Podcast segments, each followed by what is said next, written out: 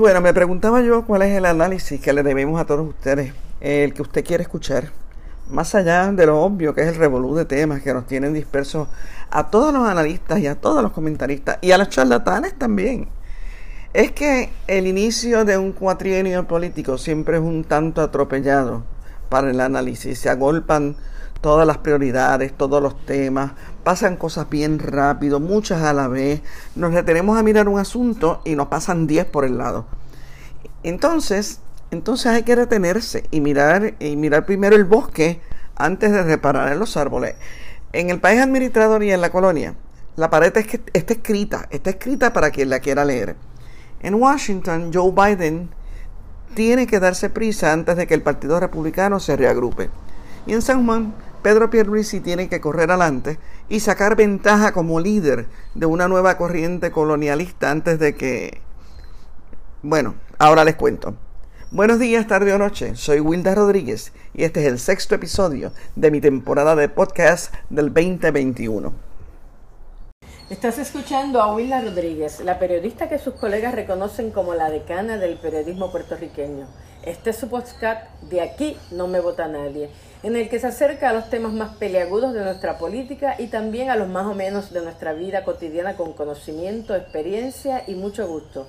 Wilda Rodríguez en dos ediciones, miércoles y domingos. De aquí no me vota nadie. Disfrútelos.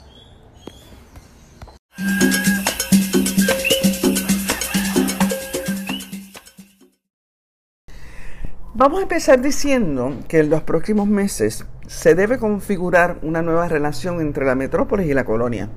Eso no quiere decir que se vaya a resolver el estatus, que va.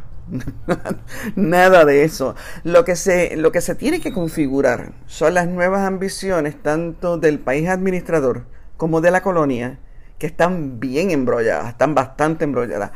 A primera vista parecería que Washington viene al rescate de su colonia para contentarla después del maltrato a que la sometió Donald Trump. Viene a seducirla de nuevo con fondos federales, discursos de empatía, de solidaridad. Y entonces por el otro lado la colonia está lista con las manos y las bocas abiertas, esperando que baje el maná del cielo. No nos pongamos muy cínicos, ¿verdad? No. Ciertamente hay gente en Washington que actúa de buena fe vamos a decirlo porque esa es la verdad, que realmente se sienten culpables por tener una colonia quebrada, una colonia rota, eh, y que realmente no saben cómo meterle el diente a un país que esperaban resuelto a estas alturas, y no solamente es un revolú, sino que la mayoría de sus habitantes eh, vive en territorio continental y cada día son más capaces de mover elecciones. Eso los tiene como medio descentrados. Y acá ciertamente hay un sector que, siente que le deben, aunque no se atrevan a expresarlo con todas las letras, siente que le deben. La vida es lo que nos deben, como diría Pancho Villa. Pero tampoco nos pongamos muy pendejos, vamos. Desde antes de invadir a Puerto Rico, Estados Unidos tenía intenciones de convertirse en un imperio benévolo con colonias permanentes. Eso no ha cambiado. Eso no ha cambiado. Por eso tenemos que mirar con detenimiento lo que pasa en Washington para poder analizar lo que pasa o puede pasar en su colonia. Vamos para allá. Joe Biden se ha metido en camisar a once varas y lo sabe. Tiene que enderezar y revertir todo un sistema y tiene que darse prisa antes de que el Partido Republicano se reagrupe o Trump cumpla sus promesas. No solamente tiene que lidiar con el caos interno que le dejó Trump, sino con el daño a nivel internacional eh, que es grande. Y con el coronavirus, vamos a decirlo. Esto es todavía más grande todavía el problema. El Estados Unidos que recibe Biden es una nación casi frágil, económica, social, moralmente y en, y en mal estado de salud, para decirlo. Digo casi frágil porque tampoco es que se haya caído ya como Roma. Wishful thinking pero está en serios problemas. Políticamente hablando, el Partido Republicano no tiene intenciones de dormirse las pajas, vamos a, vamos a decirlo claro. Saben que si Trump cumple su amenaza de hacer un nuevo partido, formar un nuevo partido, la ultraderecha se divide y el Partido Demócrata se fiesta. Miren, permítame una digresión para señalar que Trump no las tiene todas consigo. Trump no puede contar con muchos, como muchos creen, con las dos, 200 milicias de derechas que hay organizadas en los 50 estados se usaron mutuamente durante los últimos cuatro años, pero no duermen en la misma cama, esa es la verdad. Esas milicias que se quedaron quietas cuando vieron que Trump las negó tres veces en su último discurso público, no son incondicionales, no son incondicionales a Trump, porque precisamente son lo que ellos se mal llaman a sí mismos como libertarios o anarquistas de derecha, no creen en ningún gobierno, punto. Esos son otros 20 pesos y es un billete falso en la, en la cartera de Trump porque no lo puede, no lo puede cambiar. Por lo tanto, volvemos, volvemos. El Partido Republicano tiene que hacerse un despojo, un despojo de Donald Trump para tratar de retomar el Congreso en el 2022. Sí, en dos años. Sí, lo que tiene Biden son dos años para vestir su muñeco. Por eso es que tiene los patines puestos. La buena noticia la buena noticia es que Biden, como todo el mundo en el planeta, sabe lo que tiene que hacer para revertir el desastre que dejó Donald Trump. Eso, es obvio. Tiene que sanar la salud quebrada de los norteamericanos, tiene que buscarles trabajo, devolver los niños a la escuela, reintegrarse a la lucha planetaria contra el cambio climático, reparar las relaciones con un montón de países y eso, y así por el estilo. Para eso tiene, tuvo que ponerse los patines y va a aprovechar que tiene un Congreso que le favorece porque en dos años eso puede cambiar. Así son las elecciones allá, son cada dos años. Las congresionales son en dos años y eso puede cambiar. Como también le puede dar un patatú, porque tiene casi 80 años y, con tanto estrés podría ser también. En cuanto a Puerto Rico, yo les he dicho antes de hoy, en, en los podcasts anteriores recientes, que si no fuera porque Biden corría para presidente de Estados Unidos, podríamos jurar que corría para gobernador de la colonia porque le ofreció la lista completa de Santa Claus. Auditoría de la deuda, acceso igual en Medicaid, proteger las pensiones de los empleados públicos, acelerar los millones de reconstrucción, que son muchos, son más de 60 mil millones, salvar la Universidad de Puerto Rico, un proceso de descolonización vinculante, poner un borico en Casa Blanca para velar por Puerto Rico. Oye, eso es el nirvana colonial. Eso es el nirvana colonial. Una cosa que debemos tener clara sobre la nueva administración demócrata en Washington, y esto hay que tenerlo bien claro, es que Biden, Biden no es un superhéroe. De hecho, a Biden se le considera un segundón simpático en la administración de Obama, pero un segundón. Y Kamala Harris tampoco es la mujer maravilla, que ahora todos parecemos querer ver eh, y, que, y, que si realmente ella se lo cree y despunta como eso, ojalá, ojalá. Pero ambos están en la segunda categoría de políticos eminentes en los Estados Unidos. Mejores, mejores, mejores por mucho que muchos otros. Pero hasta dónde pueden o los dejan llegar es otra cosa. Porque el Partido Demócrata no es un partido revolucionario, ni mucho menos de hecho, sacó a Bernie Sanders de carrera. En algún momento ese partido va a cambiar el discurso por la acción concreta para defender los, los intereses de la nación, que no son otra cosa que los intereses de quienes verdaderamente dirigen la nación, que es. Cuando regresemos, vamos a Pierluisi.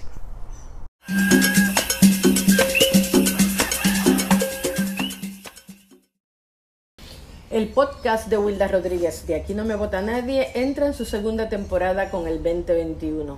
Aquí escuchará lo que usted quiere saber desde la información, el análisis y la opinión de la decana del periodismo puertorriqueño. Dos ediciones, la pura y dura de los miércoles y la más amena y familiar de los domingos. Wilda Rodríguez en De Aquí no me vota nadie.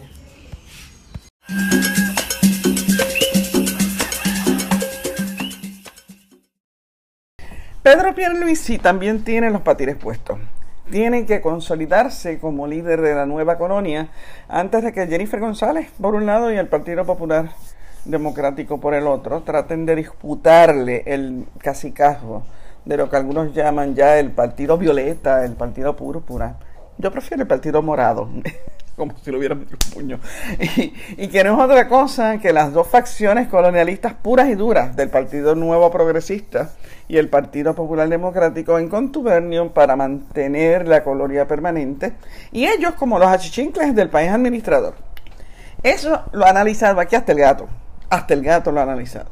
Las elecciones de noviembre cerraron la brecha entre los dos partidos colonialistas de mayoría, tal y como lo vine discutiendo con ustedes desde la teoría de Maurice Duverger, eh, el jurista y politólogo francés que teorizó con éxito sobre la institucionalización del bipartidismo a nivel internacional.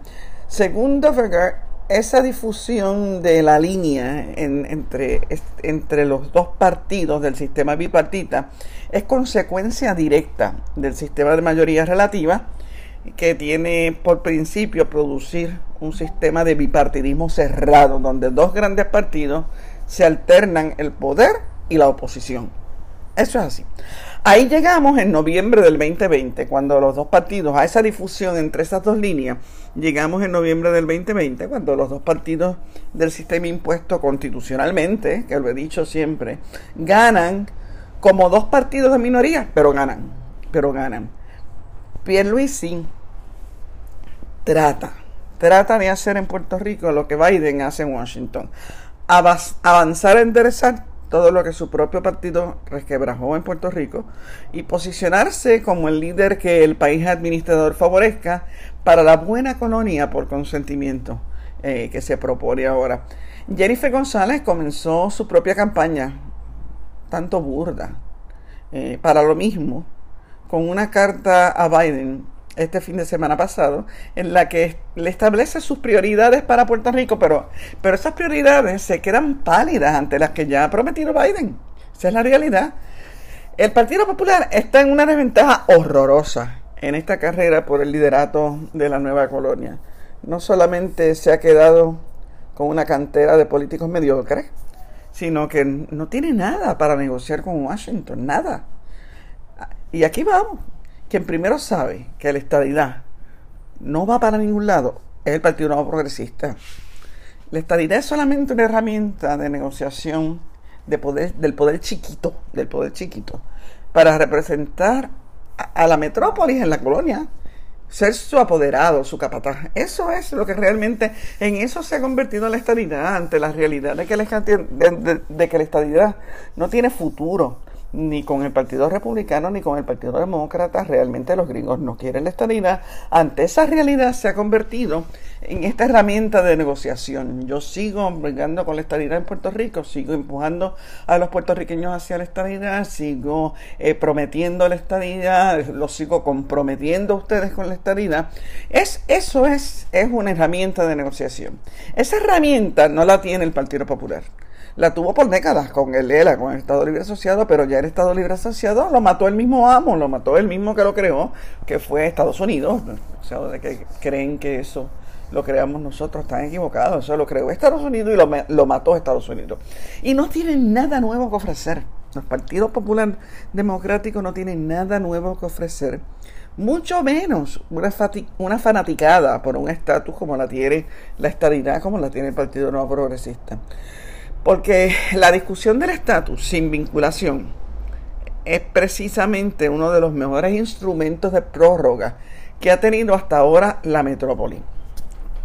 Oye, permítame recordarles que el Partido Popular Democrático ha quedado muy bien parado como partido municipal, que es precisamente lo que le ha permitido ganar la mayoría legislativa y mantenerlo en el juego bipartita. No perdamos eso de vista. Ahora, con el proyecto Velázquez Ocasión eh, y la promesa de Biden de un proceso de descolonización vinculante, el juego empieza más o menos, empieza de nuevo, pero no crean, no crean que el fin no es el mismo, es el mismo. Como yo les decía la semana pasada, el fin de la metrópolis es la República Asociada o la Libre Asociación, como quieran llamarle, que es un nuevo estatus de colonia permanente pero eso vamos a volver en muchos análisis futuros porque eso, es, eso hay, que darle, hay que darle mucho, mucho en la discusión. Ahora estamos en cómo si quiere posicionarse como líder de ese nuevo movimiento de colonia permanente con el contubernio de los populares estadistas y los PNP estadolibristas, que es lo mismo aunque no se escribe igual. Eh, y ahí es donde, donde a mí me levanta sospechas que, que la idea de una reforma electoral que acabe con el bipartidismo, que es lo que se ha pedido, es lo que se prometió, prácticamente se prometió una reforma electoral durante, durante la campaña eleccionaria y la prometió prácticamente todo el mundo. A mí me levanta sospecha que esa idea se haga realidad de la forma que la concebimos, porque yo creo que los dos partidos colonialistas se van a alinear para detenerla. Entonces llegamos al papel que han de jugar los partidos alternativos que han llegado hasta la legislatura.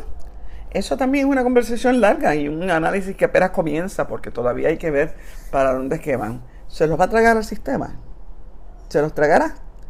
Hagan sus apuestas, que de esto vamos a estar hablando largo y tendido durante este año.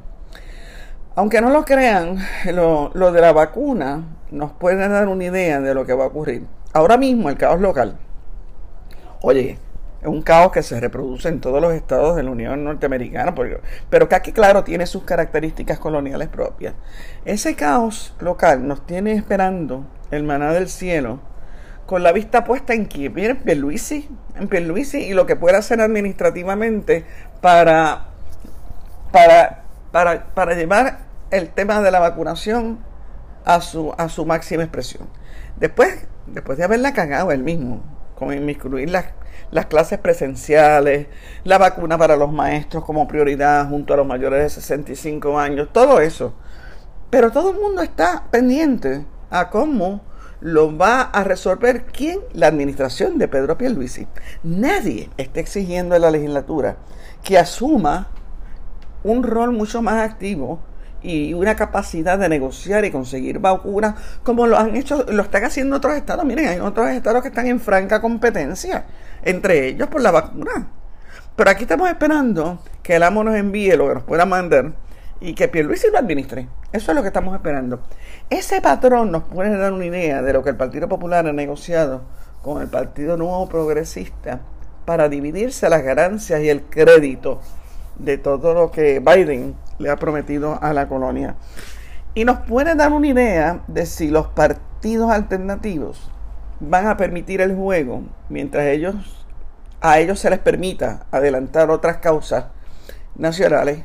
Eh, muy buenas, muchas de ellas, muy buenas, pero veremos a ver si también hay cierto tipo de negociación sobre o por debajo de la mesa o sencillamente espontánea, espontánea sobre esto, que en lugar de mirar hacia las metas, eh, eh, estas metas políticas de, de, como les dije al principio, de alinear los planetas hacia un nuevo coloniaje, eh, si, van a, si vamos a estar pendientes de esa meta o si vamos a estar pendientes a ganar otras causas nacionales que tenemos que ganar, que tenemos que ganar, pero que nos desvían la atención de esta meta política principal. En resumen, vamos a volver al principio.